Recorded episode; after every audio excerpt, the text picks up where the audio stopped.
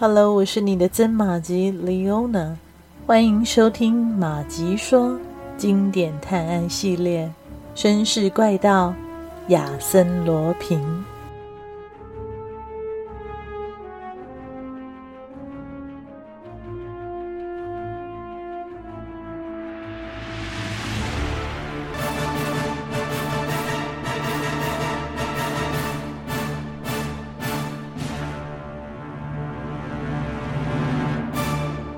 亚森·罗平再次带着一群人去找伊奇达尔，但他不在房里，在一个小门外。亚森·罗平发现了通往阁楼的密道，接着在阁楼间，他们发现了被打昏的伊奇达尔。看来凶手刚才已经来过了，但他是从哪里逃走的？罗平注意到阁楼间外有一条连通这座房子所有阁楼间的走廊。他叫伯爵立即派人追上去，而他自己却有些犹豫，他要不要也去追捕凶手呢？这时，伊奇达尔醒过来了，他站起身，手里的几十枚金币一下子都滚落地板，全是法郎。罗平紧盯着那些钱，突然间注意到地板上有一本书。正当他要去捡时，那女孩猛地扑了过去。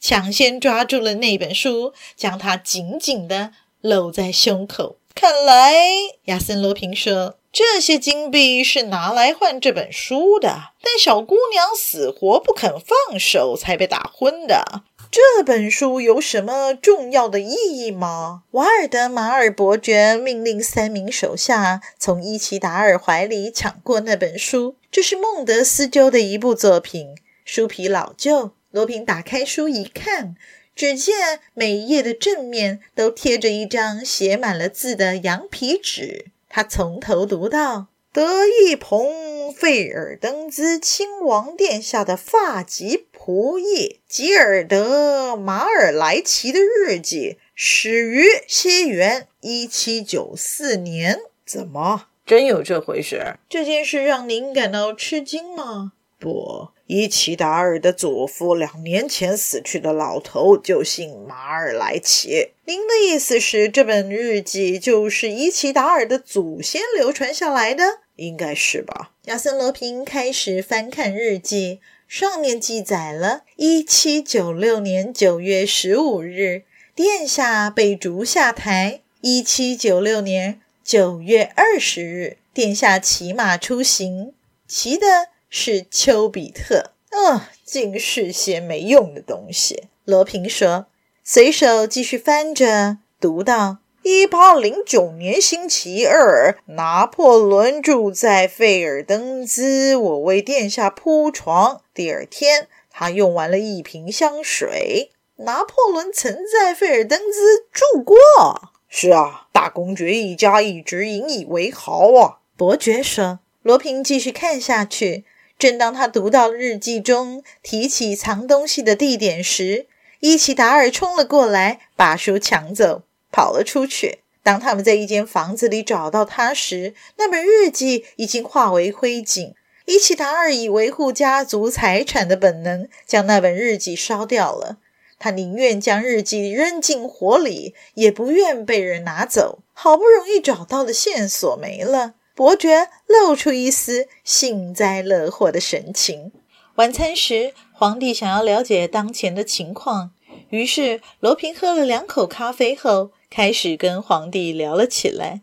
但话讲到一半，他就突然从椅子上滑落地面，抽搐几下，一动也不动了。医生来了，罗平的状况仍然没有改善，他面无血色，皮肤蜡黄。对晚餐和咖啡做了鉴定之后，医生认为病人是食用麻醉药而陷入昏睡。皇帝愤怒异常，他确信有人潜进了城堡。伯爵奉命搜查，但毫无结果。到了第二天早上十点，亚森·罗平稍微清醒了些，他叫人把他抬到二楼的最后一间房，就是智慧女神密涅瓦厅。皇帝已经对这一切厌烦了。他觉得亚森·罗平这段时间以来的作为，只是在戏弄他而已。罗平努力地从椅子上站起来，但走了几步便又倒下了。他看起来极为痛苦，似乎正在与死神搏斗。瞧，他又装出难受的样子。皇帝心想：演得真像啊，多出色的演员啊！亚森·罗平缩在椅子里，不停地念叨：“八一三，八一三，八一三。”时针已指向十二点，皇帝准备将这个骗子送回他原来的地方。伯爵抓住了亚森·罗平的肩膀：“瓦尔德马尔，您拉一下那座旧钟的钟摆。”大家被这个声音吓了一跳，原来是亚森·罗平在平静地说话。在皇帝的命令下，瓦尔德马尔拿下挂在墙面的旧钟，并将钟上了发条，钟摆开始摆动。亚森·罗平走到钟前，亲自调动钟面，十二下，深厚的钟声响起。罗平回到椅子上，又吩咐瓦尔德马尔将指针拨到十一点五十八分。并且要顺拨。当钟敲响了十一下，罗平郑重地说道：“现在按住钟面上代表八点钟、一点钟、三点钟的三个小圆点。好了好了，松手吧。”等了好一会儿，分针慢慢地移动，擦过十二点，钟声再次的响起。众人紧盯着墙上的旧钟。亚森·罗平也相当紧张，空气仿佛凝住了一般。十二响之后，有机关转动的声音传来，桌面上方的青铜羊头装饰突然倒下，露出一个小洞。小洞里有一个银盒，雕刻了精美的花纹。亚森·罗平取出银盒，交给皇帝，说道：“请陛下亲自打开，您寻找的书信都在里面。”皇帝揭开盒盖后，不禁愣住了。银盒里空空如也。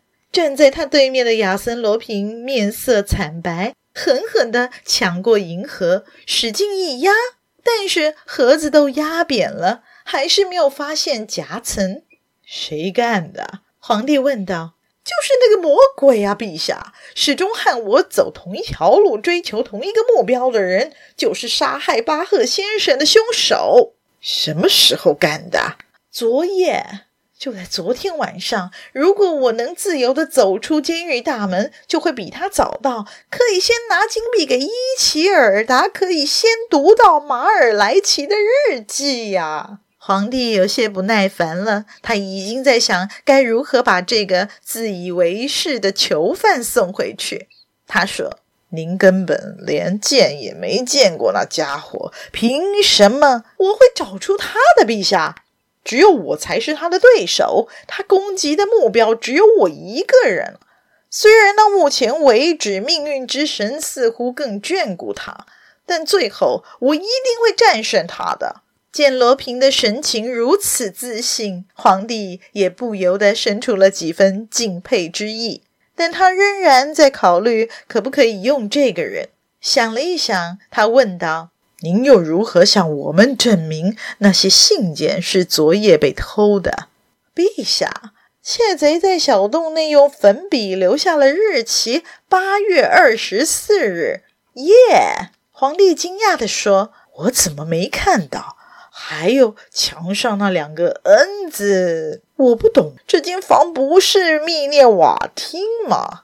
这是法国皇帝拿破仑的房间。亚森·罗平说：“我是从那老仆人的日记中得到启发的。”那八一三呢？这就需要费点力气了。我把三个数相加，得到十二，就是这间房的排列数。看到挂钟，我就明白了。十二这个数字也指十二点钟，可为什么选八一三这三个数字呢？然后我发现钟响时这三个圆点是活动的，于是瓦尔德马尔一按那三个点，机关就转动了。皇帝认真地听着，暗自吃惊。他发现眼前此人相当聪明机灵，因此举动常出人意料。走廊突然传来一片叫喊：“瓦尔德马尔跑了出去，然后迅速的回来报告说：“是的，风姑娘，卫兵正在阻止他闯入啊，让他进来吧。”亚森罗平要求道。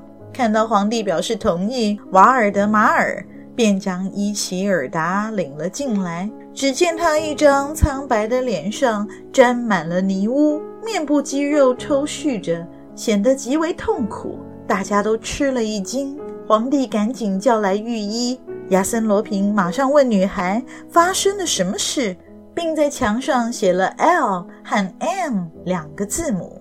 伊奇达尔凝神地看着。点了点头，然后呢？亚森罗平问：“来，你接着写。”可是他一声惨叫后就倒在地上，不久身子就不动了。御医判定他是中毒而死，所有的线索都断了，一切得从头再来过。亚森罗平为了报答德国皇帝给了自己重获自由的机会，向皇帝许诺一个月后。必将书信交还给他。非常感谢您的收听，希望马吉们收听节目之后，也别忘了按下赞助键，以实际的行动支持马吉创作更多有趣的故事。也欢迎加入马吉的 Facebook 本专，搜寻“马吉说芝麻的麻，吉利的吉，说故事的说”。更欢迎大家帮忙转发分享，让更多的朋友认识这个节目。绅士怪盗亚森罗平，我们下集再续。